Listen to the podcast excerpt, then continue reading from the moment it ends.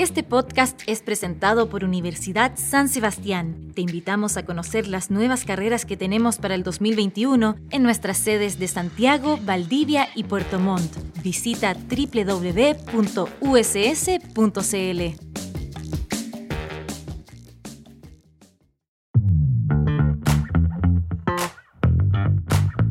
Hola, bienvenido a la jornada podcast. Eh, mi nombre es Carlos Hinrichsen, soy diseñador industrial, tengo un máster en ingeniería, soy decano de la Facultad de Diseño Digital e Industria Creativa de la Universidad de San Sebastián y les voy a, contar eh, mi experiencia a partir de preguntas que me hice en las etapas iniciales de mi interés por estudiar diseño. And we are calling it iPhone. But we believe that life is a sequence of experiences, and every experience in life deserves respect and deserves to be designed well.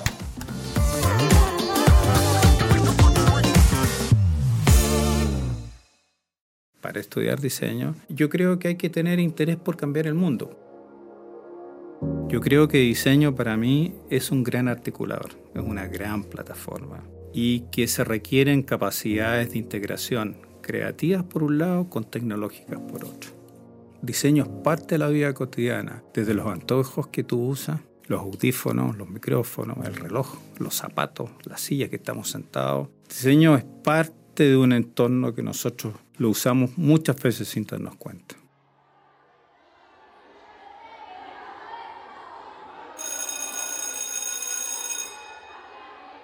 Cuando yo estaba en el colegio tenía tres áreas de interés, me gustaba mucho la electrónica, me sigo gustando, creo que es un mundo fascinante. Me gustaban los procesos creativos, me gustaban los negocios. Me gustaban las áreas que se conectan las fronteras entre esas disciplinas. Y en el momento que uno tenía dudas, mi, papá, que era un alemán muy serio, ah, yo le dije, papá, tengo dudas, me dijo, mira, estudia lo que a ti te haga más feliz.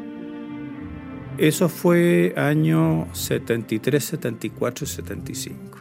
Un año con un contexto país bastante complejo. En esa época había muy pocas opciones y, estas carreras creativas definitivamente eran eh, curiosidades. En una época que uno decía, oye, ¿de qué voy a vivir? ¿Qué voy a hacer? ¿Cómo voy a aportar? Pero cuando uno tiene la convicción de que es capaz de tomar una decisión y de algún modo medir los efectos, y buscar alternativas para desarrollarse, las puertas se van abriendo. Y esta época, la actual época, es también, también tremendamente compleja. 3.913 casos nuevos. Y yo creo que hay que tener claro qué es lo que tú quieres hacer, tener claro entre comillas, porque uno lo va moldeando con, con el tiempo definitivamente entre las crisis sociales, no me refiero a la de Chile, porque simultáneamente en el mundo con orígenes distintos llegamos exactamente a resultados equivalentes. La pandemia que afecta a todo el mundo por igual, los países desarrollados y los pobres, también es una oportunidad de decir, en este mundo complejo y desafiante, ¿qué es lo que yo quiero aportar? Que es un poco la pregunta que a mí me ayudó a hacerme mi padre de qué manera yo quiero aportar, qué es lo que voy a entregar, voy a dejar un poco mejor este mundo cuando me vaya, voy a contribuir a eso y creo que el momento que estamos viviendo como país, como sociedad, como humanidad también es tremendamente relevante.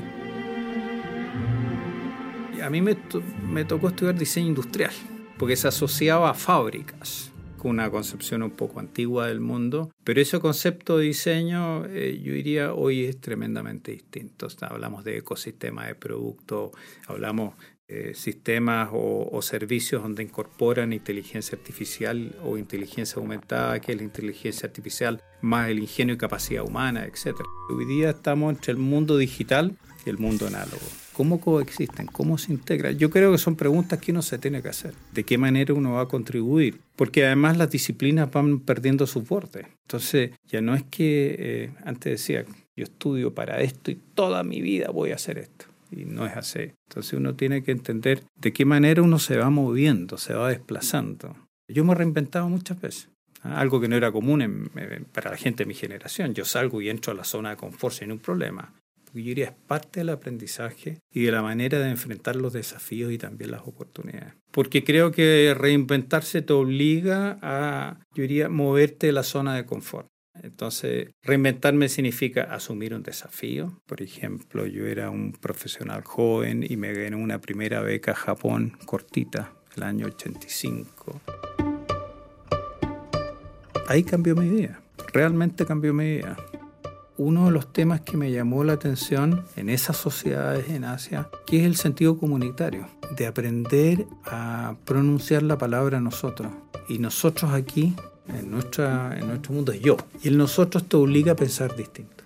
Cuando tú hablas de nosotros, inmediatamente se da por extensión que tú vas a tener que aprender a trabajar con otros. Y eso te obliga a otras dimensiones. Por ejemplo, ahora el trabajar con otros, el trabajo colaborativo, el trabajo interdisciplinario es parte de la vida cotidiana tuya, mía. Si nosotros vamos a, yo diría, dedicar una gran cantidad de nuestro esfuerzo trabajando con otros, tenemos que formarnos para entender la diversidad, gestionar la diversidad, entender que eso genera valor y a uno lo obliga a sacarse algunos estereotipos. Bueno, cuando yo estudié, yo pensé que esas herramientas que uno adquiría en la educación superior me iban a servir para trabajar 40, 50 años. Y me equivoqué.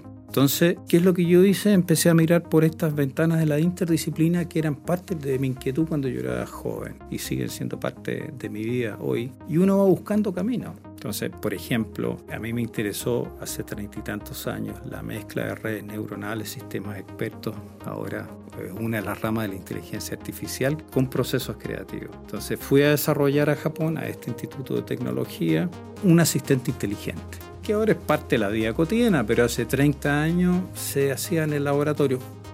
Yo entendí que no siendo ingeniero tenía que igual entender lenguajes que me permitían trabajar estrechamente con ellos y desarrollar o tener herramientas para desarrollar mejores soluciones. Yo creo que fui el primer diseñador que le interesaba el tema. Trabajó con temas de inteligencia artificial. Y claro, e, en esa época era un poco una curiosidad. He hecho distintos tipos de productos, hasta sistemas y estrategias. Yo diría cosas pequeñas que uno ha hecho. Yo, yo decía, he colaborado, por ejemplo, con este italiano que se llama Carmelo Duartolo en un proyecto que se llamó Trepi 1, que finalmente dio con el Fiat 500. También dentro de los desafíos me ha tocado, por ejemplo, ayudar a posicionar escuelas. Yo le dediqué 20 años al DUOC y ahí lo que hicimos fue posicionar a la Escuela de Diseño del DUOC como una de las escuelas referentes de Latinoamérica. Me tocó ser presidente de esta organización internacional de diseño. Inicialmente el foco era en diseño industrial, cuando partió el año 57, pero se fue extendiendo a diseño de manera general. Forman, eh, son parte eh, o son socios instituciones de educación, empresas, instituciones de promoción de diseño y ahora ciudades.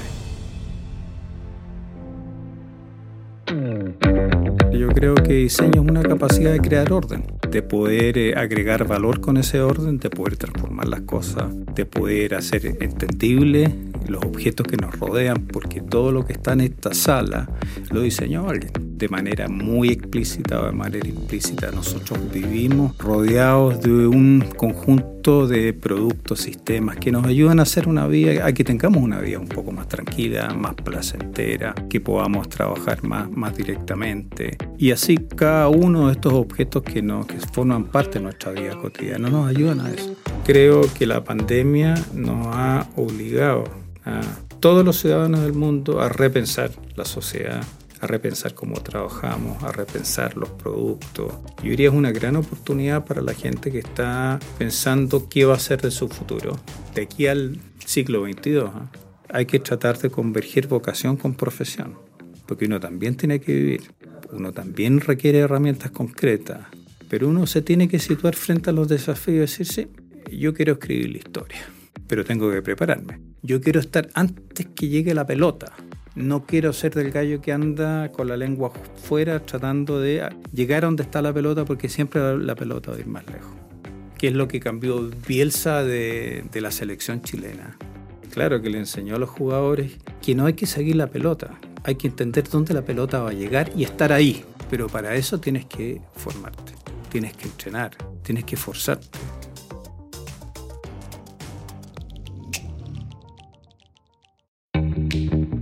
Este podcast fue presentado por Universidad San Sebastián. Te invitamos a conocer las nuevas carreras que tenemos para el 2021 en nuestras sedes de Santiago, Valdivia y Puerto Montt. Visita www.uss.cl.